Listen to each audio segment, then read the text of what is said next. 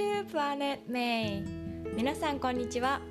このポッドキャストでは私メイが海外生活やビーガンライフバイリンガル教育読書を通して学んだことをシリコンバレーからお届けしています。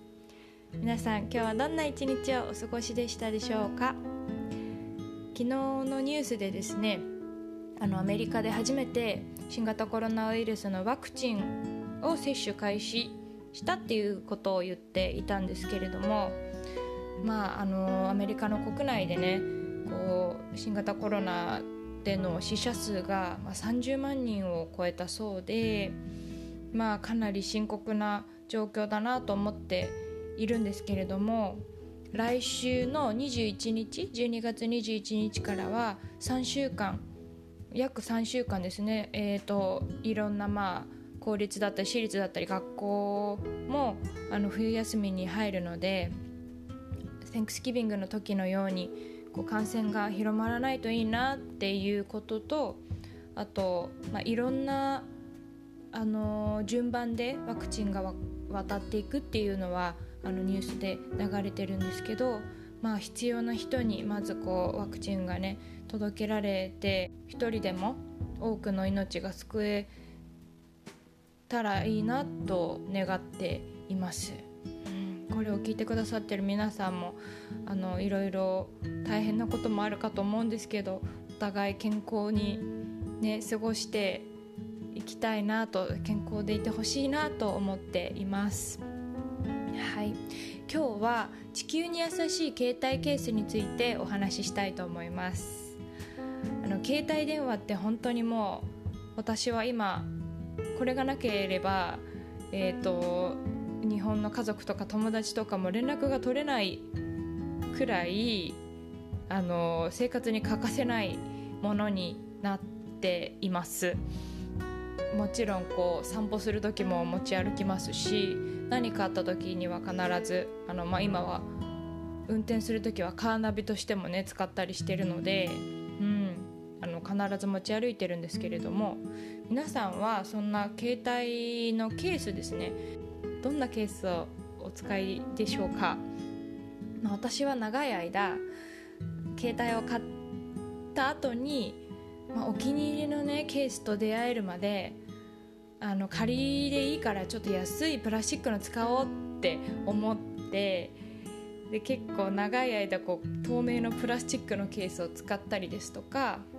あとはまあ本当にあの白いシンプルなケースを使っていたんですね。で正直言ってこう携帯本体と比べるとあんまりそのケースを探すっていうのは自分の中でこう優先順位が高くなかったので、まあ、ケースがなくてもね携帯は使えるし、うん、でも、えー、ビーガンの友達から地球に優しい携帯ケースについて教えてもらって自分の考え方がガラリと変わりました。それ以来、まあ、半年以上愛用してるんですけれどもあのー、今このポッドキャストを撮ってるのもその携帯ケースを今見ながら撮ってますが色もすごく素敵ですしあの強度なんかもとっても強くてですね、まあ、間違って落としちゃっても大丈夫なぐらいいつも携帯をこう守ってくれてるのですごく気に入っていますで私が使っているのは、えーと、PELA って書いてピラっていう会社のものなんですけれどもあの最近調べてみたら今は似たような地球に優しいケースが他の会社からもたくさん出ているようなので今日はちょっとそのことについてお話ししたいと思います。でまず地球に優しいとはどういう意味なのかというとこの携帯ケースは、えーと、コンポストボルなので全て、えーと植物由来のものでできていて対比可能なんですね。なのでまあ、よくケースに使われてるのは、まあ、プラスチックだったりすると思うんですけれども、えー、この会社が使ってるのはあのフラックスシード、えーと、日本語で言うとアマニ？アマニオイルとかフラクシードオイルとかいうあの今スーパーフードとしても注目されているものなんですけどその植物の、うんと、こう茎の部分でできています。このアマニっていうのは人類が初めて栽培した植物の一つだそうで紀元前5000年代にはエジプトでミイラを包む布地としても利用されていたそうなんですね。なので結構こう繊維としては硬くてしっかりしているっていうものなんですけど、あのー、ちょうどこの茎の部分は、えーと、使われないでこう燃やされていることが多いそうなんですけれども、まあ、それに着目してすごく強度もあるし、あのー、ね、布地に使えるような繊維だから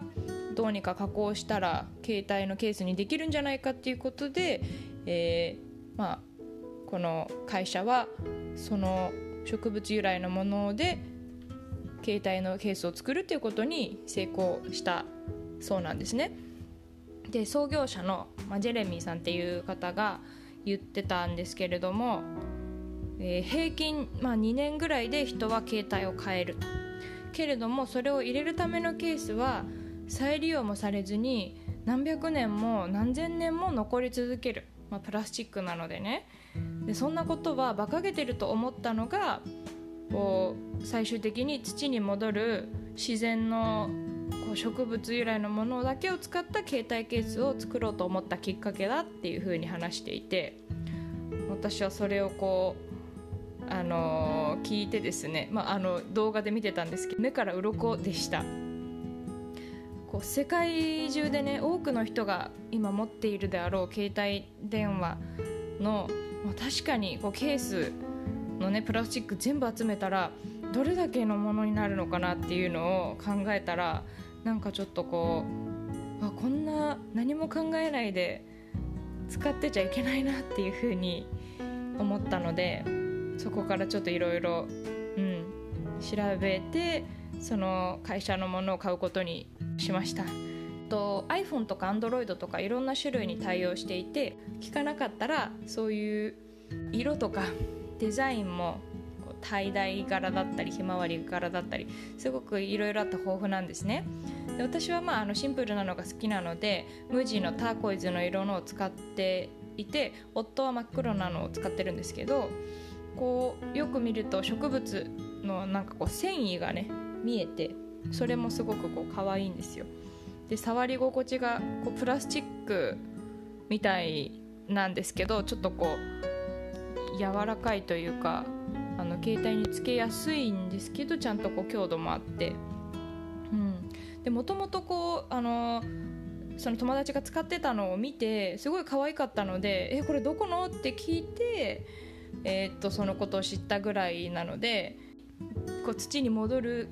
携帯ケースだと思えないぐらい、まあ、とってもおしゃれです。で、まあ、値段なんですけどだいたいこう30ドルから50ドルぐらい1つします。で時々、まあ、2つで50ドルとかっていうセールもあるんですけどそれでもまああのすごく安いわけじゃないですよね。ただまあこれをね使った先のことを考えたらまあ、少しでもこう土に戻る自然に帰る地球に優しい